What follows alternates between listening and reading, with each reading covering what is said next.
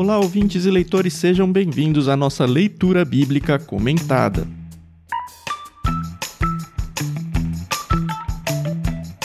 Eu sou o Thiago André Monteiro, arroba Vulgutan. Estou aqui com a Carol Simão e com o Edu Oliveira para a gente lidar com o capítulo 2 do livro de Êxodo. Bom dia, meus amigos, tudo bem? Bom dia, pessoal, tudo bem? Aqui é a Carol Simão e hoje nós vamos descobrir a origem da licença maternidade remunerada. Remunerada.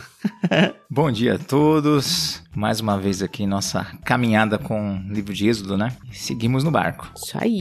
Ou no, no cesto, É. né? Ou na arca, que a gente vai falar disso. Ou na arca, é.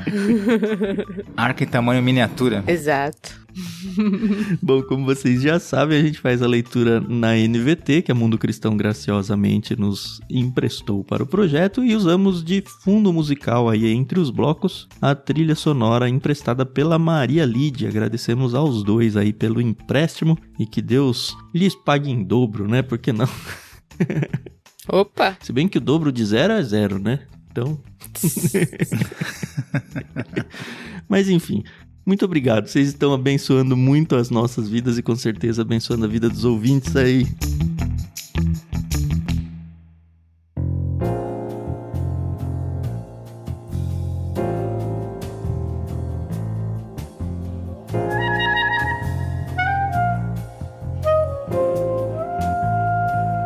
A gente está no capítulo 2 de Êxodo e decidimos fazer a quebra em dois blocos. Então, no primeiro bloco, a Carol vai fazer a leitura, vai até o verso 10, e eu farei a leitura no segundo bloco, do 11 até o final. É isso, Carol, sua vez. Então vamos lá, capítulo 2.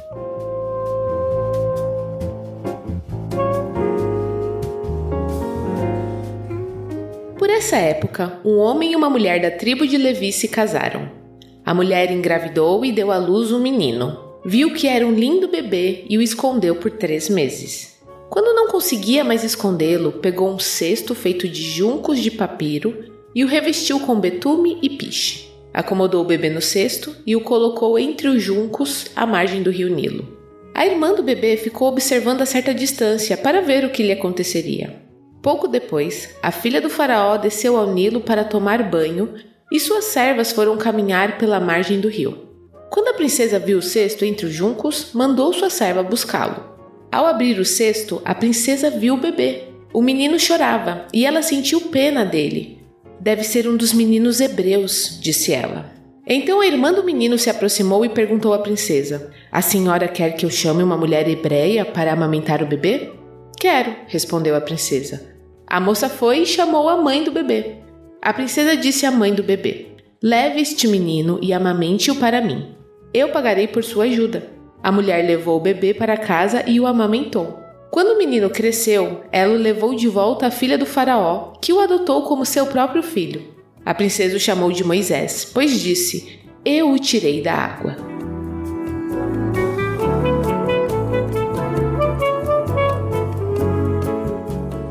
Interessante que ninguém tem nome aqui, né? Só títulos. Mãe, princesa, É verdade, irmã. né? Só o Moisés que aparece no final. É, mais pra frente, assim, anos depois, se você parar pra pensar, né? É, Pois é, né? isso Verdade. mesmo. Me expliquem várias coisas que agora, assim, eu sei que a Bíblia, ela não vai trazer todos os detalhes que às vezes a gente tá acostumado quando a gente lê uma ficção ou lê um livro um pouco maior, com uma descrição, né? Quem tá acostumado aqui a ler C.S. Lewis descrevendo Nárnia ou Tolkien descrevendo a Terra-média, sente falta assim de alguns detalhes, né? Nada que atrapalhe a narrativa, mas, por exemplo, aqui começa falando, né? Naquele tempo, um homem e uma mulher da tribo de Levi se casaram. Ela engravidou e deu à luz ao menino. Aqui, quem lê esse texto a primeira vez, acha que o, esse menino, que depois a gente sabe que é Moisés, é o primeiro filho do casal, né? E mais pra frente a gente descobre que, na verdade, eles já tinham um casal de filhos, né? Isso. Miriam e Arão. Mais uma vez, não atrapalha a compreensão, eu sei, mas de novo, quando você tá acostumado com autores tão descritivos, você pergunta: "Ué, mas por que Moisés você deu essa aglutinada aí nas informações?" É, na real tá apresentando o personagem principal, né? O grande líder aí do Êxodo. Uhum. Ele não vai esconder essa informação de que aqui vai mostrar só a irmã, ainda nem vai falar nada do Arão, que é o irmão. Exato. Se a gente for pensar no êxodo como um todo, a gente nem tem dois capítulos, né? Tem um capítulo e meio com Moisés criança. Uhum. Ele já se torna adulto, já foge tudo nesse aqui, a gente vai ver no bloco 2. Então, Sim. assim, a ideia é, vamos, vamos que tem muita coisa pra contar, papiro é caro, né? o Moisés estava escrevendo. Então, assim, acho que só as informações importantes e o foco do Êxodo é a história da saída do povo de Israel do Egito. Uhum. Então preciso correr ali. Então ele pontua assim, minimamente para que as pessoas entendam o todo da história. Eu acho que uma coisa interessante que, assim, pensando nessa brevidade de relatos aí, foi gasto um versículo falando isso, né, que os pais dele, tanto o pai quanto a mãe, eram levitas. Uhum. Isso pode passar muito batido, mas não deve passar batido, porque lá na frente, se a gente for pensar, Moisés está escrevendo isso lá no deserto, no fim já da peregrinação e tudo. O fato de ser levita, por tudo que vai acontecer e o papel que os levitas vão ter e tudo, é muito importante. A gente saber que, Uhum. olha, a família de Moisés, a ascendência dele é levita. E por causa disso ele tem alguns papéis. Com o tempo a gente vai acabar. Vai ficar muito claro isso, né? Mas ele pontua, olha, é levita. E eu acho que ele pontua muito em relação ao que aconteceu no capítulo 1, por essa época, né? Que época? A época em que o faraó mandou matar os meninos. E aí fica muito claro. Sim. Sim. Eu achei muito interessante porque termina o capítulo 1 falando, ó, lancem no Nilo todos os meninos hebreus.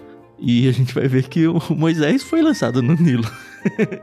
De alguma forma ele foi Uhum. lançado no Nilo, né?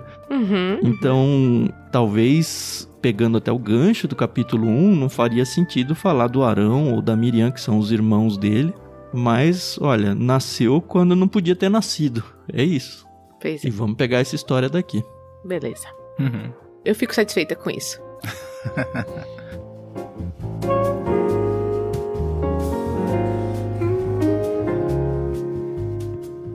E aí, as ironias da vida, né? A princesa, filha do faraó, que sabia com certeza do que estava acontecendo ali, possivelmente não era uma alienada, foi tomar um banho e tal. Eu sei que vocês vão falar depois do sexto, mas eu só quero falar dessa ironia. Uhum. E ela encontra um menino hebreu Que tinha que ser jogado no Nilo. Ela pegou um menino no Nilo. É isso. E aí a misericórdia, né, de Deus, né, através dela, salva o menino hebreu.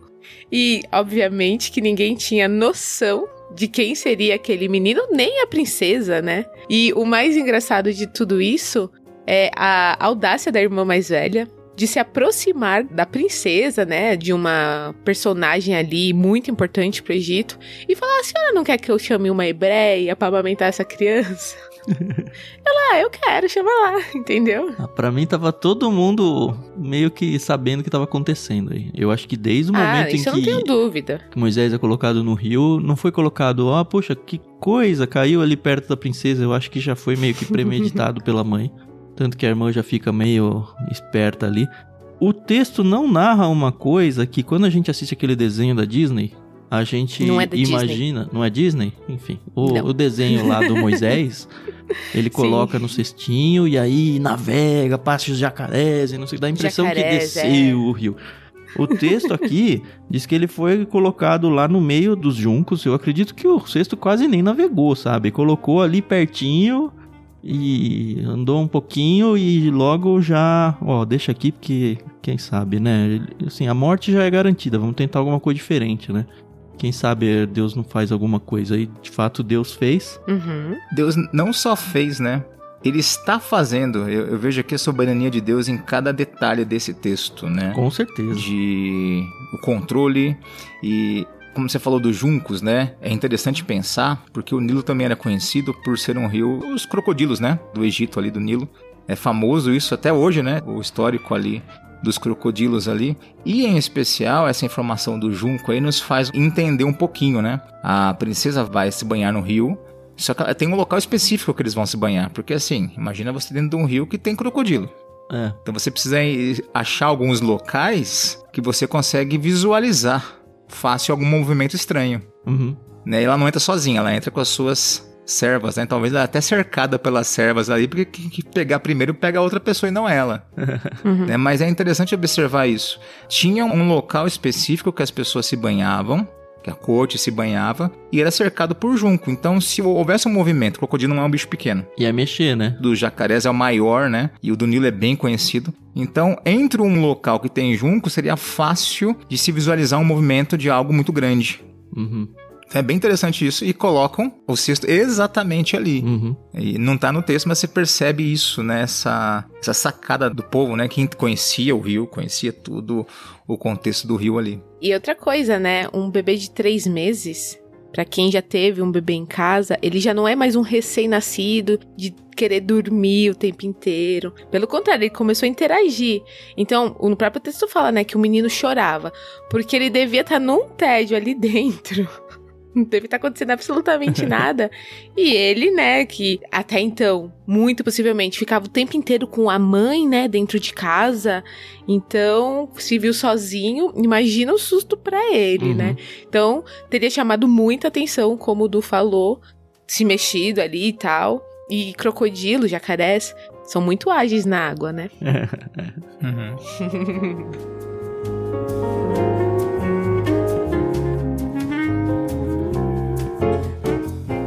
Tem um- uma coisinha que a gente já falou no Gênesis na época do texto da Arca de Noé, né? Inclusive, acho que foi uma pergunta que a gente fez no epílogo, né, Carol? Sobre o cesto. Sim, sim, é A verdade. gente tem aqui, ó, verso 3. Quando não conseguia mais escondê-lo, pegou um cesto feito de juncos, de papiro, e o revestiu com betume e piche, acomodou o bebê no cesto e o colocou entre os juncos à margem do rio. Essa palavra que a gente traduz aqui, eu acho que todas as traduções em português usam cesto, né? É a mesma traduzida como arca, na arca de Noé. Uhum. E aí, enfim, é só uma curiosidade, né? Eu acho que a gente falou que, ah, quanto tempo Moisés passou na arca? Tem uma brincadeira essa. E a pessoa fala, ah, Isso, isso não, mesmo. não passou nada, quem passou foi o Noé. Não, Moisés ficou alguns minutinhos aqui, Mas pelo tudo menos. bem. É bom demais, né? A tradução se perde nessa parte, né? Não tem jeito. É, só uma curiosidade, acho que não tem nada a ver, né? Mas. É.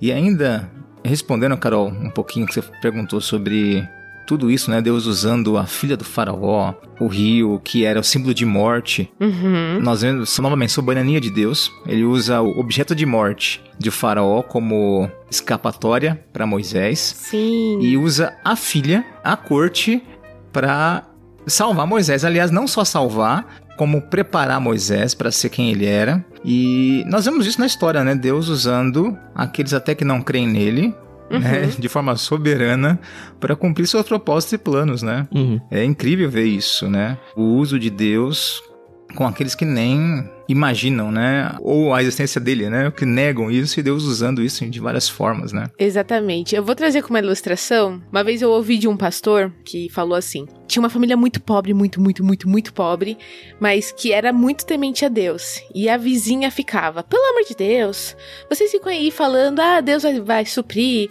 ah, vocês não têm comida pra comer, vocês não têm dinheiro pra pagar a conta de água, luz. Não, mas Deus vai suprir, a gente tá se esforçando, procurando emprego, não sei o que, blá blá blá. E aí, numa manhã, eles não tinham o que comer, e a vizinha vendo isso foi e comprou comida, fez um mercadão pra eles, levou, tocou a campainha e falou: "Ah lá, tá aqui, ó, vai dizer agora que foi Deus que supriu isso pra você, fui eu". E aí o pessoal da casa falou assim: "Ah, Deus usa até o diabo, né?" Então, para cumprir seus propósitos. Dá, dá essa cesta aqui de volta, né? É. Não, mas é, né? Deus usa nós mesmos para as pessoas. A gente faz o LBC aqui acreditando que tá abençoando a vida de muita gente. E muitas, assim, acho que a maioria a gente não fica nem sabendo. E tudo bem, ah, sim, porque com certeza. é fazer a vontade de Deus e, assim, o resultado não nos cabe, sabe? Cabe a Deus mesmo. Uhum.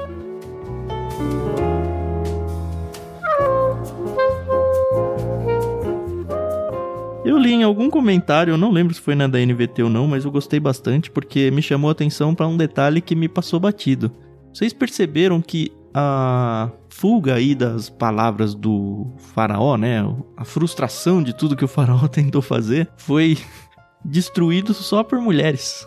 Começou lá com as parteiras. Nossa, é verdade. Aí depois a gente tem aqui, não é mencionado, assim, a menos de falar, ó, um homem e uma mulher teve um bebê, não é mencionado o pai do Moisés. É a mãe do Moisés, Sim. Uhum. é a irmã do Moisés, é a filha do faraó. Só mulheres salvando todo Exatamente. o cenário aí, né? Muito louco. Eu comentei um pouquinho disso na última gravação, né? E é, é muito claro isso, né? Ver Deus usando mulheres nesse contexto aqui, ainda mais numa cultura extremamente machista. Lembra, até, até comentei essa questão, né? Daqueles que criticam a Bíblia, né? Olhando o Velho Testamento como um livro, ah, um livro patriarcal, isso, aquilo, que um livro que não privilegia as mulheres e tal, aquele tipo de ataque. Eu falo pelo contrário, a Bíblia vai totalmente na contramão disso. E esse texto é muito claro, né, ao mostrar isso. É, Ninguém sabe o nome do pai de Moisés, mas da mãe nós sabemos, É verdade. Sim. né? Sabemos o nome dessas duas É mulheres, verdade. né, que ousaram resistir. É, não aparece aqui, mas pra frente que vai aparecer, né? É, até peguei nesse texto aqui e essa questão da mãe de Moisés é bem interessante, porque agora pulando novamente pro nosso tempo, pra nossa cultura, pro nosso momento, é uma mulher que ousou resistir, andar na contramão de tudo que estava acontecendo e ela se destaca por isso, né? Em meio ao perigo, ela e outra coisa, né? A soberania de Deus, o controle dele, e mas não nos tira a responsabilidade de agir. Então, aonde ela pôde agir, ela agiu. Ela fez algo, Sim. ela não ficou, ah, ah, Deus, faça alguma coisa. Não, né? Até onde ela pôde, ela fez o, o possível. Escondeu o bebê, cuidou do bebê por três meses. Uhum. Aí onde passou da mão dela, não tinha mais alcance dela, na mão de Deus. É. E como Deus é bom, né? De Carol até abriu brincando a licença maternidade é remunerada, né? Pensa, essa não era só uma mulher e não era só uma mulher pobre, era uma mulher escrava. Exato. Era uma mulher escrava que tinha que abrir mão do seu filho. Ela conseguiu ser sustentada pela casa do rei, cara. Por um tempo aí, a gente não sabe exatamente quanto, mas acredito que foi bastante tempo. Ela conseguiu ver aí pelo menos a primeira infância, acho, do bebê. Com certeza desmamou até a época de desmamar. Uhum. E também olhar ao lado de, puxa, como Deus providencia as coisas, porque ele tinha que preparar um líder, certo? Uhum. Sim. Então, esse líder ele tinha que ter algumas habilidades que dificilmente seriam desenvolvidas num ambiente de escravidão, onde o trabalho deles era tijolo, construção o tempo todo. Então, o que ele fez? Exato. Olha, eu vou colocar ele dentro da melhor escola do Egito. eu vou fazer com Uhum. que ele tenha todas as oportunidades para crescer culturalmente, emocionalmente até, Pra ele não perder os vínculos com o povo dele, porque isso, enfim, é o que vai ser muito importante pra que ele realmente saia. Tanto que mesmo morando muito tempo na casa do faraó ali, junto com a princesa, fica muito claro que ele ainda abraça a identidade hebreu. Ele não se porta como um egípcio no sentido de menosprezar os hebreus. Ele sabe que ele é um hebreu, ele sempre soube que ele era um hebreu. Sim. Exato. Por mais que ele foi imerso dentro da cultura. Tanto que, assim, quando o Reuel, né, o sogro dele, o conhece, quando as mulheres, né, inclusive a esposa, a futura esposa dele, o vê, né, estamos dando um salto aí, né, mas eles o reconhecem como egípcio. É, a gente Sim. vai ver no no capítulo de hoje ainda, né? Então você percebe que isso, ele, ele estava inserido na cultura a qual ele foi colocado, então ele conhecia bem da cultura, né? E assim, Deus coloca ele na vanguarda da escrita para preparar esse homem para escrever, né? Os primeiros cinco livros, né? É, então. E interessante também ver que a princesa dá um nome que muitos julgam ser um nome de origem semita, né? Moisés. Eu até dei uma pesquisada e talvez Moisés venha do egípcio Mose, Moje, não sei como pronuncia, Moshe. Moshe, tá? E que também significa nascido, né? Então era super comum, porque você imagina, né? O povo hebreu não tinha bem uma identidade como os egípcios tinham, né? Eles vieram ali com a família de Jacó, como a gente viu, e eles cresceram ali meio bagunçados, meio misturados, né? Eles, obviamente, tinham uma origem, sabiam dessa origem, mas era mais comum do que a gente imagina, né? Essa mistura de nomes, né? De origens e É, o tal. contexto deles era lá, né? É um Exato. estrangeiro morando desde a época do descobrimento no Brasil. Cara, hoje Isso chama mesmo. Pedro, Paulo, João, Francisco. Sim, Nomes daqui, normal. é. E não era um povo, né, Carol? Ainda. É interessante. Ainda. Você falou bem. A gente fala, ah, o povo hebreu. A gente tá. Já apareceu o povo, acho que no capítulo 1, né? Que a gente até mencionou. Isso. Mas eu acho que eles não tinham, exatamente como você falou, essa identidade de nós somos um povo. A gente é uma família que cresceu, tanto que parte do Pentateuco aí é fazer eles entenderem que são um povo, colocar leis para que eles sejam uma nação, né? Enfim, funcionem de verdade como uma nação. Eles não têm nem terra. Pois é. é.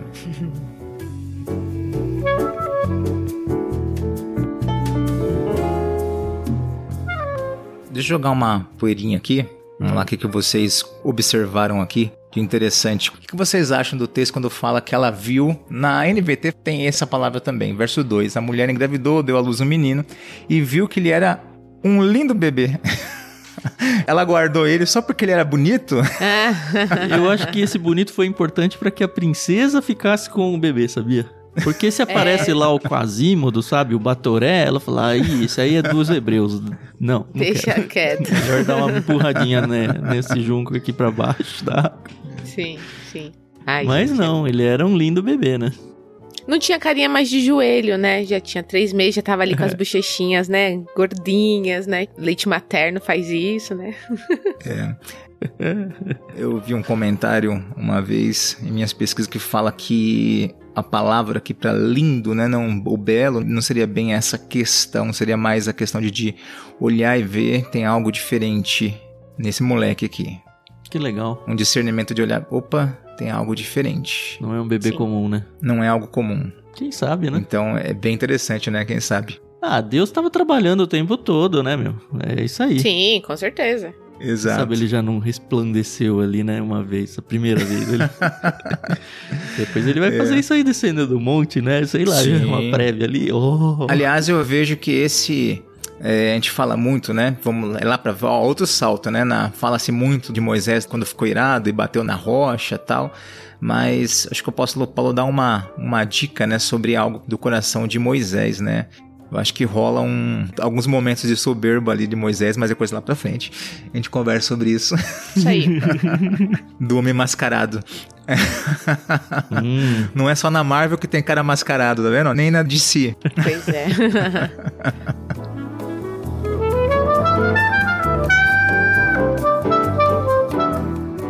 a filha foi muito esperta, né? Ou já tava combinado com a mãe, né? ó, se aparecer uhum. ali, se der certo o nosso plano. É interessante, a Bíblia não conta esses detalhes, mas as entrelinhas dá muito a entender isso, né? Se der certo uhum. o nosso plano, você oferece serviços aqui. Ou Exato, ela já foi né? muito esperta mesmo, sei lá. Aí que tá, você vê, como eu falei, Deus dando condições ó, a nós, ao ser humano, de, dentro da nossa possibilidade, agir. É. Uhum. No que está no nosso alcance. Uhum. Esperar dele né, ou aguardar nele aquilo que passou do nosso alcance, mas o que está em nosso alcance é nossa responsabilidade.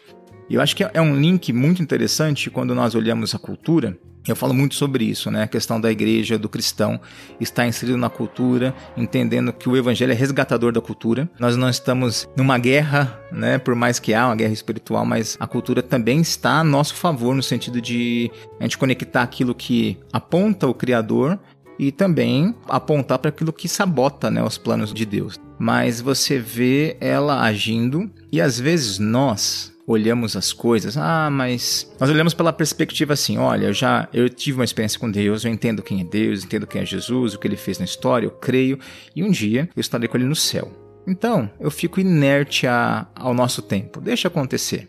E eu fico quietinho aqui, né? Leio minha Bíblia, faço meus estudos, vou pra igreja, volto pra igreja, porque um dia eu vou estar no céu. Isso vai passar.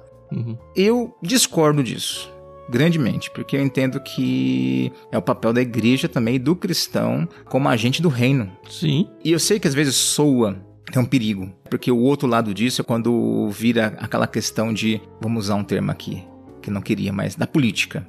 Uhum. Ah, eu tenho que tomar partido com isso, com aquilo. Não, a Carol sabe muito bem. Eu sou muito antipolítico, muito antipolítico. Em vários aspectos, porque eu sei que partido A ou partido B, na hora que eu abraçar algo, eu estou entrando num entrave com o evangelho. Uhum. Para mim, o, a posição política do crente não é democrática, é reino. E o rei reina. né? Ele reina agora, uhum. né? Não pro futuro, ele reina agora.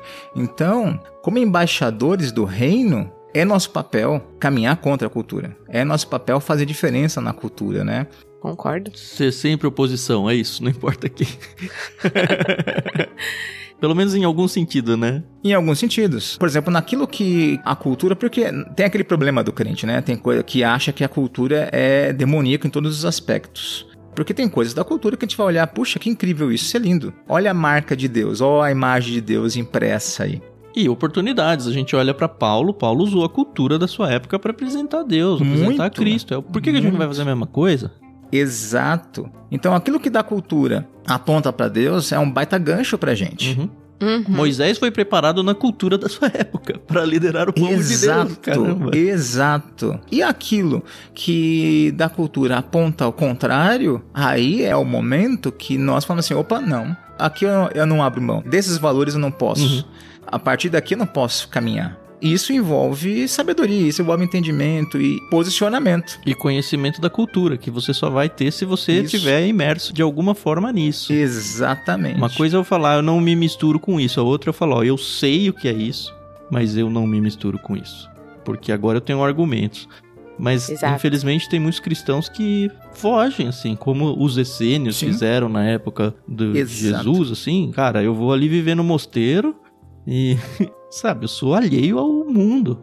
De novo, Sim. eu acho que eu falei isso aí recentemente em algum episódio. Se fosse pra ser isso, no momento da conversão a gente morria. Pra que, que a gente vai seguir no mundo? Sim. Isso vai na contramão do Sermão do Monte. Que Jesus fala que nós somos luz e sal. Ele fala assim, assim ó, o que, que adianta a luz se ela ficar escondida? Uhum. O que, que adianta o sal se ele não der sabor? Então, é um claro chamado para fazer diferença na cultura, É. né? E é muito legal você ver isso acontecendo com essas mulheres, né? Com Joquebede, com as mulheres ali, que elas, elas estão inseridas numa cultura, elas são escravas nesse momento, né? São servos, mas não aceitam isso. Parece que há um inconformismo, não? Nesse.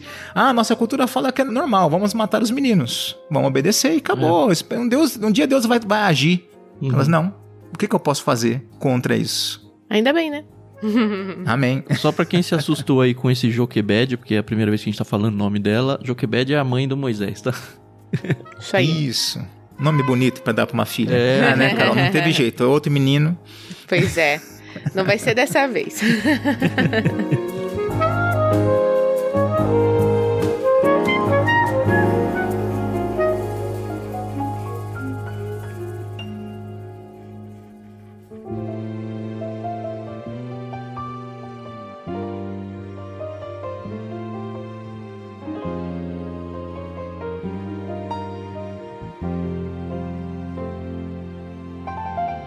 Estamos prontos pra mudar de bloco? Bora, tem bastante Opa. coisa pra falar nessa segunda parte. Legal, então farei a leitura a partir do verso 11.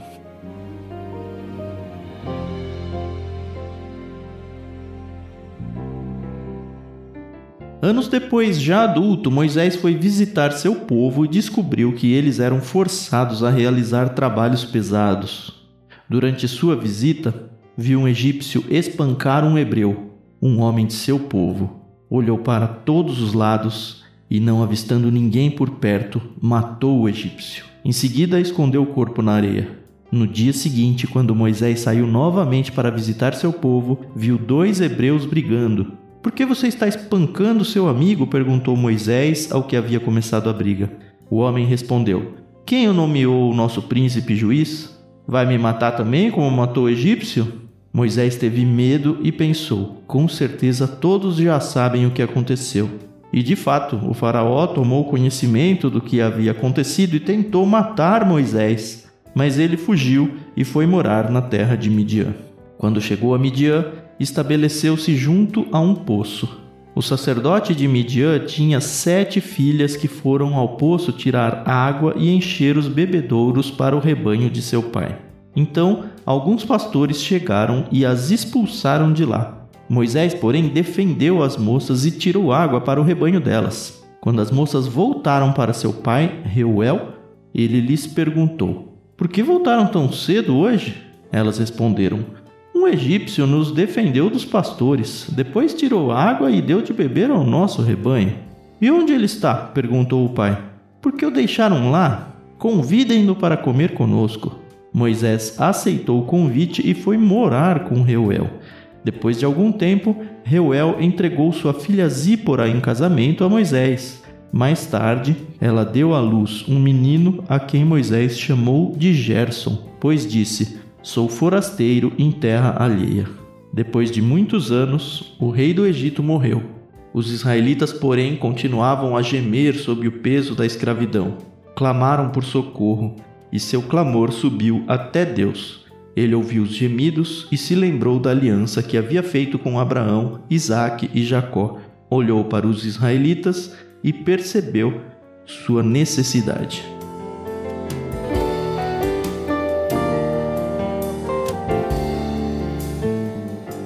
Esse texto é muito, tá cheio de camadas, né? Pra gente estudar coisa. e falar. Nossa, sensacional. Muito, muito legal. É. Aqui, só uma coisa. A gente acabou de falar que Moisés, ele foi criado, pelo menos a primeira infância ali entre os hebreus. Ele sabia da sua origem e beleza, tranquilo. Mas ele não sabia que eles eram escravos? Ou não podia fazer nada, né, Carol? A respeito. Eu acho é. que é. Ele era filho, entre muitas aspas, do faraó, né? Ele era um Sim. adotado, descendente de escravos da filha do faraó, neta, no caso, né? Uhum. E pelo que eu tava lendo em outro lugar lá, o faraó tinha muito esse negócio de ter quantos filhos, em quantos contextos e esposas fosse possível, sabe? Então ele uhum, era mais sim. um só, não era a nossa família ocidental né? aqui, sabe? É. Vocês já assistiram aquele filme do Christian Bale? Que ele é o, o Moisés? Sim, Êxodo, né? o Êxodo. Eu acho muito interessante, né? Porque eu sei, né? Não, não tá seguindo, né? O, Sim, é, não vai seguir, o né? programa bíblico, mas, aliás, tem algumas coisas, né? De pesquisas, né? Tem, ele consulta muito Flávio José. Uhum. Inclusive, eu não consigo separar mais o Christian Bale do Batman, né? Ele tem uma cena lá que virou o farol, né? E eles colocam como irmão, né? Aliás, no filme ele segue a ideia do Moisés posterior, né? Ele vai encaixar, inclusive. É, inclusive, Flávio Josefo, se você for olhar, ele aponta o Moisés daquele período uhum. posterior. Hum, tá. Né, ele aponta aquele Moisés. E quando ele fala das batalhas, né? Que Moisés vence uma batalha no general. Aliás, tem um filme bem antigo, um filme de 5, 6 horas. Quem lembra os, as 10 pragas ou os alguma coisa assim? Um filme bem antigo. Dez Mandamentos, uhum. que mostra isso também, que mostra a batalha que Moisés e Flávio José confirma isso, né? Aquela batalha contra os etíopes que Moisés tem um plano, né? E ele vence a batalha e tal. E é assunto bem interessante pra frente. Mas eu não consigo desassociar, porque tem um momento que ele tá perguntando: é você? Quem é você que está aí? Eu sempre lembro do ele falando: sou Batman. É, sou Batman. eu vendo o filme, eu. Ele vai falar, sou o Batman. Ele vai falar, sou o Batman. E o Eduardo olhando, meu filho olhando pra mim. O que, pai? é o Batman! Talvez ele falou, mas cortaram, né? Porque não era, cortaram. tava seguindo o roteiro. Mas é bem interessante você ver ele dentro da cultura e tem uma trama, né, rolando lá, né? Ele vai lá. E é legal porque, assim, mostra o Moisés cético para a religiosidade egípcia. Ele entendia ser um hebreu, estava inserido na cultura, mas ele bem cético, né? Ele, ele fazia umas brincadeiras, né? Olha, os deuses falam isso. Ele fala, como que é que você vê seus deuses falando? É pela pedrinha aí? É assim? Mas isso não tá na Bíblia, hein? Isso aí não é tá na Bíblia. isso filme. aí é, é, o filme, né? Isso, isso. As é, ideias dos filmes. Mas assim, a gente percebe que em alguma medida, o Moisés dá uma preferência aos hebreus do que aos egípcios, porque, enfim, uhum, ele mata. É. Cara, não é que ele foi lá e deu uma bronca, entregou, bateu. Ele foi lá e matou uma pessoa. Não premeditado, não no sentido que ele acordou de manhã e falou: ah, hoje eu vou matar um egípcio, né? Mas, assim, não foi um acidente. Sim. Tanto que antes de matar, ele olha para todo lado para ver se, opa, deixa eu ver se eu tô sozinho aqui, se é seguro matar isso aí, se eu vou me dar mal ou não. Esconde na areia e tem bastante areia no Egito para esconder, né? Pois é. Mas aparentemente tinha alguém de olho e a rádio peão correu Sempre rápido. Sempre tem. É. Sempre tem. É impressionante.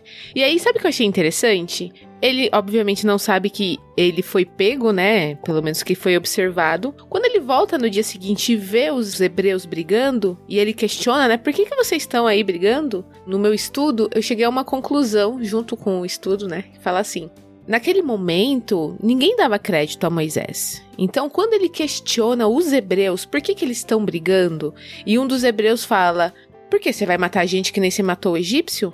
Moisés não estava preparado para ser o líder que ia tirar o povo do uhum. Egito. Então, ele precisava ainda passar por toda aquela jornada, né? Que alguns podem até falar a jornada do herói, mas ele precisava passar por muita coisa ainda na vida para ganhar o respeito. E a gente sabe que entre o povo judeu, principalmente, Moisés ele é um homem extremamente respeitado até hoje, né? Uhum. Foi o grande líder. É, ele tá na o grande legislador, ali, né? né? É. E então o negócio era assim, ele precisou de um tempo, né, para isso. É, ele era tipo o Roberto Leal, né? Ele não é nem brasileiro pros portugueses, nem português pros brasileiros, né? Olha, olha da onde foi isso aí. Tem que explicar quem é Roberto Leal. Acho que muita gente aqui não sabe quem é esse cara. É um cantor português que fez sua carreira aqui no Brasil. Provavelmente ele bem vai para Portugal. Quem é dos anos 80 vai lembrar bem. Mas só antes de você pegar, Edu, para não perder a deixa aqui. Eu acho uhum. sensacional as ironias que Deus coloca no texto bíblico. Porque no 14, o homem que, enfim, o, o hebreu que foi exortado aí pelo Moisés, ele responde: Quem nomeou nosso príncipe juiz? Cara, para Moisés, você falou isso. Quem? Quem será que vai fazer com né? que Moisés seja o príncipe e o juiz de vocês, né? Mas pois assim, é. não tá é. à toa. E eu acho que não tá à toa, assim. Óbvio, como a Carol falou, ali ele não tinha nenhum poder. Ele não era ninguém diante é. daquelas pessoas. Mas, uhum. puxa, é muito, muito irônico, tá? Essa frase assim dita. E tem uma questão aí. Eu creio que a essa altura, Moisés entendia isso. Por quê? Pastor, mas não tá no texto. Eduardo, não tá no texto. Tá sim, Atos capítulo 7, discurso de Estevão. E ele vai lá para a história dos hebreus e ele vai para Moisés. E no verso 23, certo dia Moisés, estando com 40 anos, resolveu visitar seus parentes, o povo de Israel. Ao ver o egípcio maltratando o israelita, defendeu o israelita e o vingou matando o egípcio. Daí ele vai para o 25 de Atos 7. Imaginou que seus irmãos israelitas entenderiam que ele havia sido enviado por Deus para resgatá-los. Mas isso não aconteceu. De alguma forma ele já sabia ou tinha essa revelação de Deus, então é isso? Eu creio que sim, porque você está vendo no Novo Testamento, né, toda a história vindo lá, e ele traz um discurso pesado, né, é. contra os saduceus. Ele fala assim, ele entendia, e aí que tá o grande lance, né? E eu vou ter que dar um spoiler do próximo capítulo. Manda ver. porque ele fala assim, ele fala que ele tentou depois no outro dia defender os israelitas brigando por ser pacificador e eles questionaram, né? Quem o nomeou líder e juiz? Vai me matar como matou egípcio? Mesmo texto. Quando Moisés ouviu isso, ele fugiu. E lá pra frente ele vai usar um termo aqui, ele fala que Moisés era poderoso de palavra. E que é o meu texto que eu digo que Moisés não era gago. Para quem fala, né? Que Moisés era gago, que Moisés não sabia falar. Mentira. Moisés usou isso como desculpa. Uhum. Era medroso mesmo, só. É, mas eu creio que ele entendia isso, talvez por revelação divina, claramente, mas ele não entendia o tempo uhum. de Deus. Mas quem que entende, né, Edu? Ele achou que ele ia fazer isso na força. Ah, Deus me preparou, vou fazer do meu jeito. É. E Deus fala: não, não, não, não, do seu jeito não. é do meu jeito. Então parece que esse tempo de deserto é Deus falando assim: você precisa aprender um pouquinho mais. É, só mais uns 40 anos. Você tá com 40 agora? É, mais 40. Exato. Então, imagine só o que seria o povo de Israel sair do Egito numa estratégia militar do. Lembra que eu usei lá o exemplo do filme, né? Uhum. Da história lá de José? Sim. Fala assim: poxa, Moisés estava em ascensão, é, tinha acabado de vencer uma grande batalha contra os etíopes, né? Uhum. E tal, e agora ele levantou o povo hebreu, treinou o povo hebreu, e eles estão aqui saindo do Egito. Olha o que Moisés fez. Moisés, né? Olha o que Moisés fez. Então parece que, talvez no coração dele, agora é um talvez, tá? Só uma grande interrogação aqui, não é o texto. Ele achou que talvez esse era o momento para ele mostrar que ele podia preparar aquele povo para uma grande fuga, uma grande insurreição. Uhum. E Deus fala: não. Não, agora não. E se você pensar aí, de novo, é uma grande interrogação, uma conjectura, né? Como a gente gosta de falar aqui. Moisés possivelmente era o único rapaz hebreu da idade dele ali, né? Porque todos tinham sido mortos, né? Então ele ainda foi criado metade povo hebreu, mas uma grande parte da vida dele, então supondo que ele tenha ido para a princesa com sete anos, eu tô, uhum. é só uma suposição. E até os 40 vivendo ali no mundo egípcio, né? 33 anos, mais ou menos, tá? Bem mais ou menos ele era um cara diferenciado, ele teve a melhor educação, ele possivelmente vestia as melhores roupas, frequentava as melhores festas, né? Apesar de saber que era um hebreu, ele não era um escravo. Então, talvez na cabeça dele, ele pensava, né? Eu sou diferente. Então, deixa eu fazer a diferença aqui. Poxa, eles são meu povo, eles sabem, eles sabem que eu sou diferente. Então talvez na cabeça dele rolava muito disso, né? E a gente também não sabe quando que o faraó parou de perseguir os meninos. Não, uhum. não fala na Bíblia, né? Quanto tempo. É. Então a gente não sabe se tinham pessoas mais novas que Moisés. Possivelmente tinha, né? Porque depois a gente vê lá quando ele sai. Uhum. Mas a gente não sabe nessa né, diferença. Ele era um cara, assim, entre aspas, único, né? Entre os hebreus. Mas eu creio que salvaram-se muitas crianças. Lembra a questão das mulheres lá sim, sim, que não sim. permitiu? Então acho que rolou muita gente escondida nessa história. Ah, sim, sim. Tinha muita gente lá que desafiava a ordem de farol naquele período, né? Uhum. Parece que é nosso Lembra que eu comentei, né? Deus sendo soberano, né? Mas não exime nossas ações, nossa até onde é nosso alcance. Mas uhum. também, dentro do propósito dele, às vezes ele nos segura. Fala, não, não é desse jeito. Sim, com certeza. e acho que rola isso com Moisés. Moisés achando, ah, vou fazer. Ele, não, você não vai fazer. Não é agora ainda. Eu tenho que te colocar no, numa outra escola.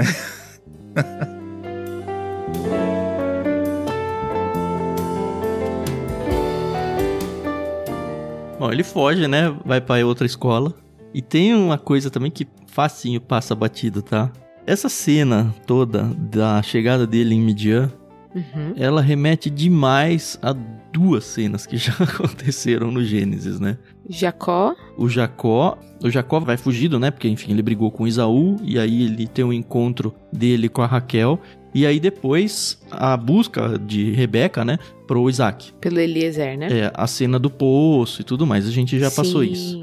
Me remete demais. E aí, para dar a cerejinha do bolo, né, pra gente prestar atenção como é importante os textos de, de genealogias, tá? Hum. Diz aqui, Midian, olha, tem um sacerdote, a gente simplesmente imagina, ah, é um povo nômade lá, um povo do deserto, enfim, tem um sacerdote lá, e isso não tem nada a ver com Deus. Mais ou menos, né?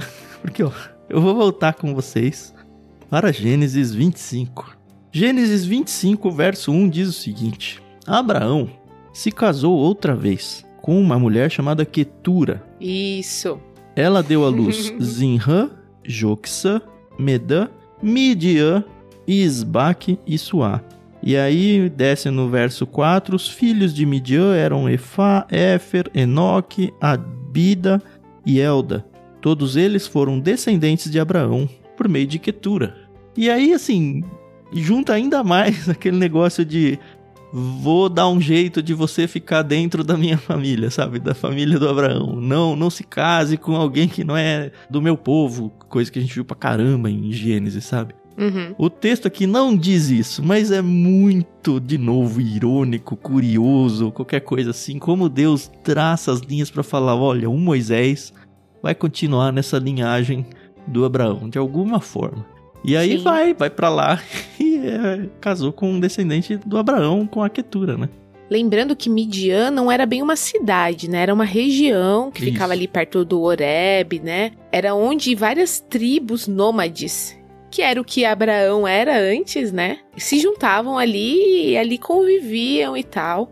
Tanto que você percebe que quando as filhas do Reuel ou Jetro, como você preferir, vão dar água, né, para os animais, elas não são respeitadas, né? Então, porque ele não era dali, né? Então, ele não era poxa, não, ó, são as filhas do cara ali, super importante, o, o, ministro, enfim, como você quiser chamar. Eles não tinham esse respeito e precisou Moisés se impor, de novo, dar uma brigadinha aqui, né, para poder conseguir alguma coisa para ajudar as meninas ali no caso. Uhum.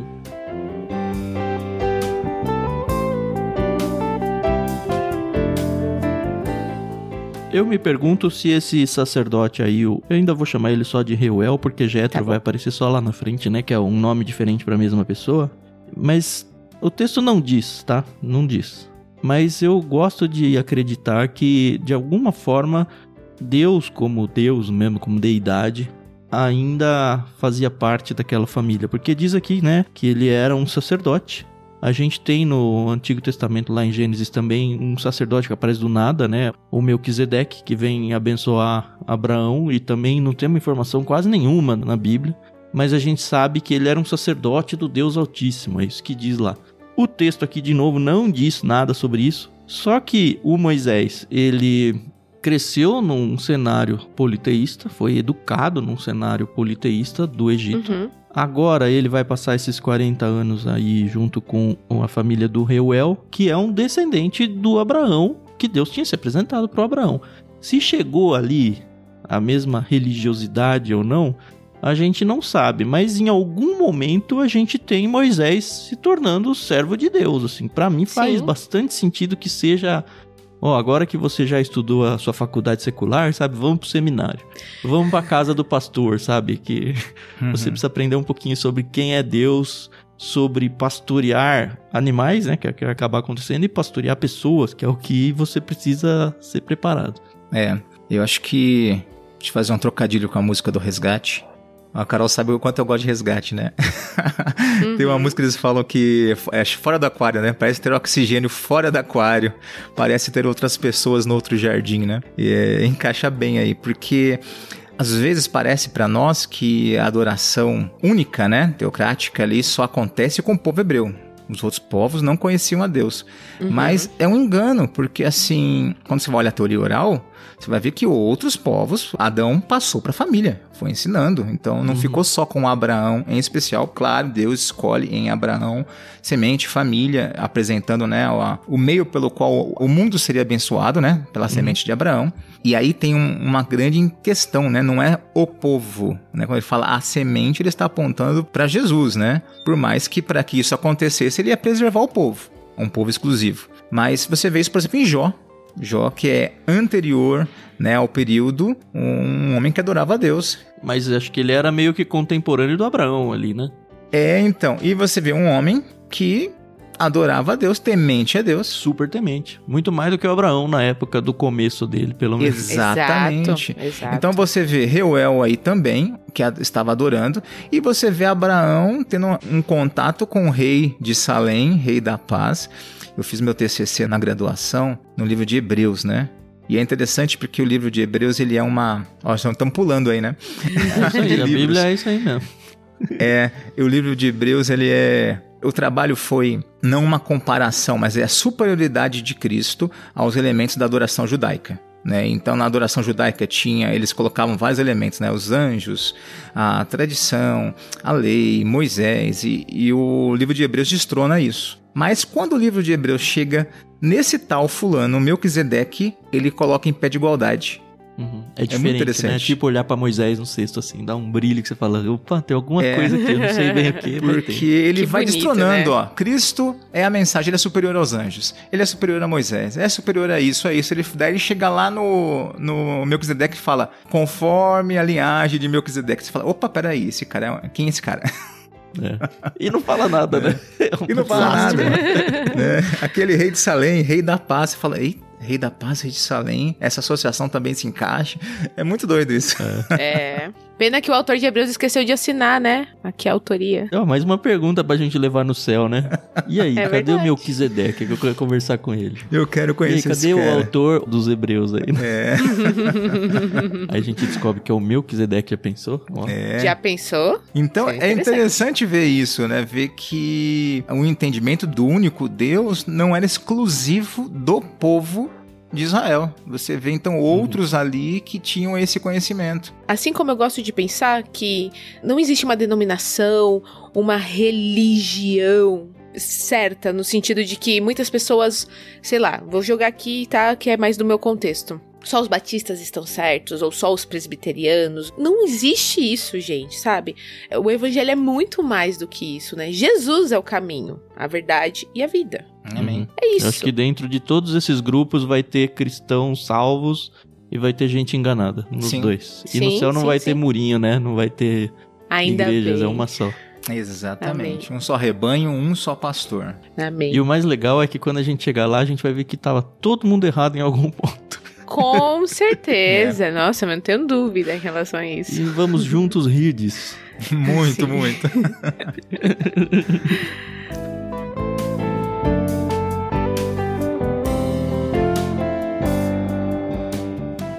Bom, a gente vê que Moisés vai morar, né? Mal conheceu o homem, já vai morar lá, mas é como o Tan e o Edu falaram, vai ter agora o seminário, né? A escola teológica. então é muito importante ele estar ali, né? No convívio diário. E aí eu acho que é bem natural. O Reuel tem sete filhas, né? Por que não dar uma em casamento Ah, a tem Moisés? que casar com alguém bonito, que a gente já viu. Egípcio. da casa do faraó. Até que ele falou, então, eu não sou exatamente egípcio, né? Né? Caramba, escolhi mal. Na verdade, nasceu no Egito, né? É egípcio. É, tá. Bom, surge o seu primeiro filho, ele vai ter dois, né? Mas aí o, o Gerson nasce, sou forasteiro em terra alheia. Eu nem pesquisei, mas muito provavelmente o nome significa algo por aí. Uhum. Normalmente é isso que acontece. Sim. E aí, da mesma forma que quando Jesus nasceu e foi perseguido por Herodes, ele fugiu, passou um tempo e aí o rei morreu e aí muda todo o cenário, é o que acontece no Egito, né? O É. rei do Egito morreu depois de muitos anos. E esses textos também são curiosos, né? Fala, ah, as pessoas estavam orando a Deus ali porque estavam sofrendo a escravidão. Aí fala, ah, Deus se lembrou deles. Opa! Tem várias vezes, não sei se várias, mas algumas vezes na Bíblia, né? Fala, e Deus se lembrou do Abraão, sei lá, o Deus se lembrou do povo ali. É meio que, não é óbvio, né? Mas a impressão que passa é que Deus tava ali, sei lá, jogando baralho. Uh, esqueci o bolo no forno, Opa! sabe? É. é. Mas óbvio que a gente sabe que não, né? É questão da literatura e tudo mais. Isso. É pra falar, ó, agora vai começar. É, agora Deus entrou na batalha de verdade e as ações dele vão ser intensas. Sim. Eu até li bastante coisa sobre isso, que chama antropomorfismo e antropopatismo, né? Uhum. Que isso são duas figuras de linguagem que aparecem bastante na Bíblia quando relacionados a Deus. Porque vamos pensar, né? Deus, ele é um ser maravilhoso, né? Ele não conhece pecado, ele, enfim, se você pensa numa pessoa inteligente, não é o dedinho mínimo de Deus. E Deus tinha que se comunicar com a gente de alguma forma, né? Então até fala que Deus fala com a gente como se fôssemos bebês, né? E como você fala com um bebê, né? Tem gente que ainda infantiliza a voz, mas você fala coisas simples, né, pro bebê poder compreender.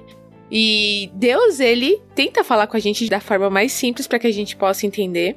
Uhum. E aí, existem esses dois termos, né? O antropomorfismo, que é você, entre muitas aspas, tá, gente? Humanizar Deus. Então, a mão de Deus, os olhos de Deus, a boca de Deus. É você humanizar a figura de Deus.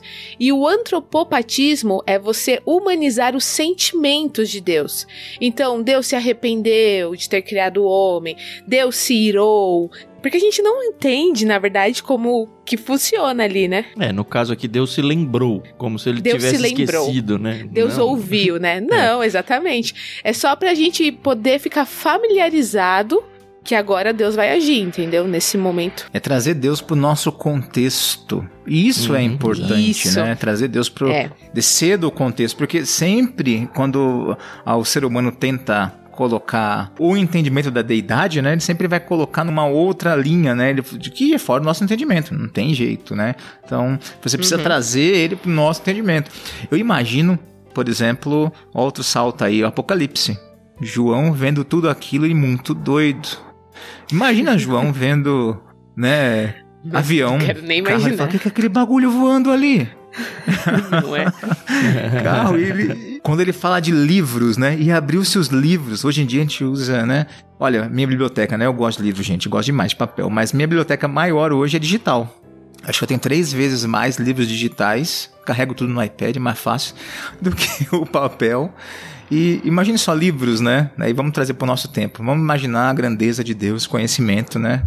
Daí o Anjo, Uhum. qual que é? Abre o livro da vida aí. O cara, a gente pensa naquele livrão gigante, o cara abrindo. Aquela poeira saindo, né? Livro guardado, né? Talvez, né, o cara foi lá assim, página tal, puxou, né, o digital aqui. Tá ali.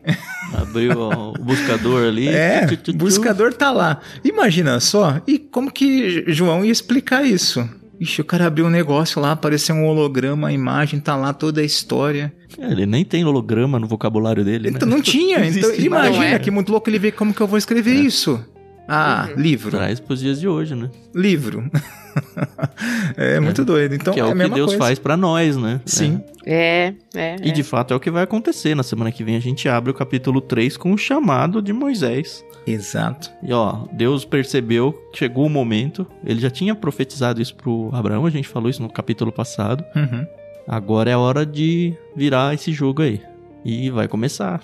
Por enquanto foi só o prólogo, sabe, da história, os dois primeiros capítulos. É agora que vai começar a coisa quente mesmo. Exatamente. E interessante, né? Um capítulo aqui inteiro, 80 anos de história. em um capítulo. É. Exato. Responde a pergunta da Carol de por que, que foi tão corrido? É. pois é. Foi um Não, pouco é. menos corrido do que Gênesis 1 e 2, né, Carol? É verdade, é verdade.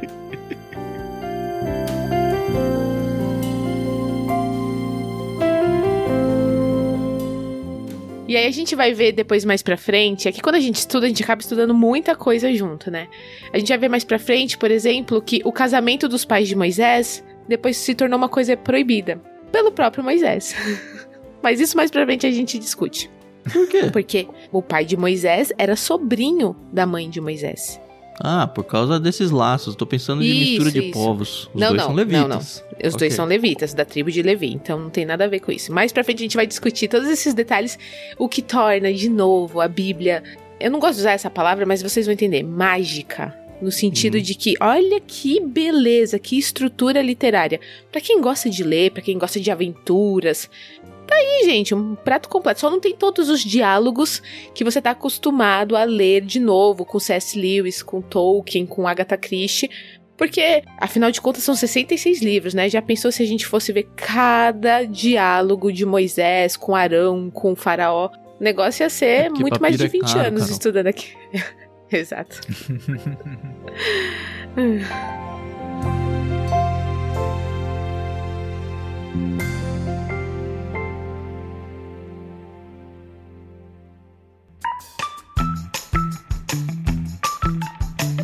Legal, acho que foi um capítulo bem gostoso de estar com vocês aí. Estamos prontos para o capítulo 3 na semana que vem.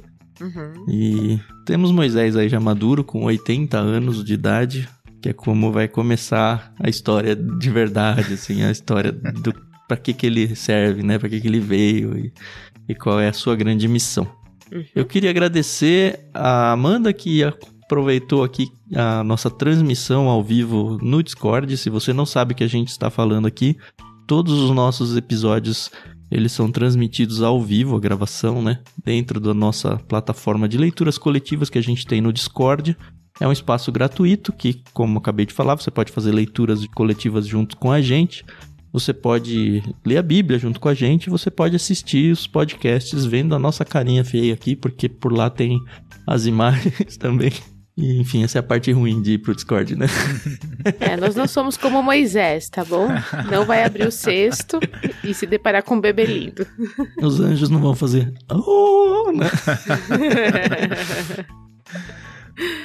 Enfim, agradeço aí. E se você quiser fazer parte, é só acessar bit.ly barra leitura coletiva. Vai ser muito legal ter você com a gente. Também gostaria de lembrar que você pode se envolver com o nosso projeto missionário, se tornando um dos nossos apoiadores no Catarse. Conheça lá o nosso plano em catarse.me barra ictus e realmente se torne um apoiador desse projeto missionário, tá? Ele tende a atingir cada vez mais pessoas. É muito gostoso de ver as estatísticas não porque ela tá crescendo, mas é que podcasts em geral, normalmente as pessoas estão ouvindo sempre os últimos episódios. E o LBC é um pouquinho diferente disso, porque como a gente tá falando da Bíblia como um todo, é muito comum as pessoas encontrarem Gênesis, encontrarem os primeiros livros que a gente gravou agora. Então você percebe que mesmo episódios muito antigos, lançados há muito tempo, eles ainda têm bastante vida. Uhum. E isso mostra pra gente que tem muita gente conhecendo a gente agora. Então você pode sim ser um desses catalisadores e apresentar o podcast para outras pessoas e se tornar também um dos apoiadores para que a gente consiga ir seguindo e abençoando cada vez mais pessoas. E se você for fazer suas compras na Amazon, é uma outra forma de você conseguir abençoar as nossas vidas aqui, é fazendo através do nosso link de afiliado que a gente tem por lá. Basta acessar ictus.com.br barra Amazon, isso vai ter um botãozinho lá que te joga pro site da Amazon, mas a partir daí qualquer compra que você fizer, seja de livros ou de qualquer outro item, vai comissionar a gente e não vai alterar o preço para você. Então, só fazendo compras normalmente assim vai abençoar as nossas vidas, tá? Tenham esse link salvo aí, ictus.com.br barra Amazon. Tudo isso que eu falei tá aí na descrição do programa. É isso. Semana que vem a gente volta com Êxodo 3. Obrigado, Carol. Obrigado, Edu. Obrigado, ouvintes. E até mais. Isso aí, pessoal. Obrigada pela paciência, audiência. A gente se ouve no próximo episódio. Até mais. Muito obrigado, pessoal. Até o próximo episódio. Que Deus abençoe todos vocês.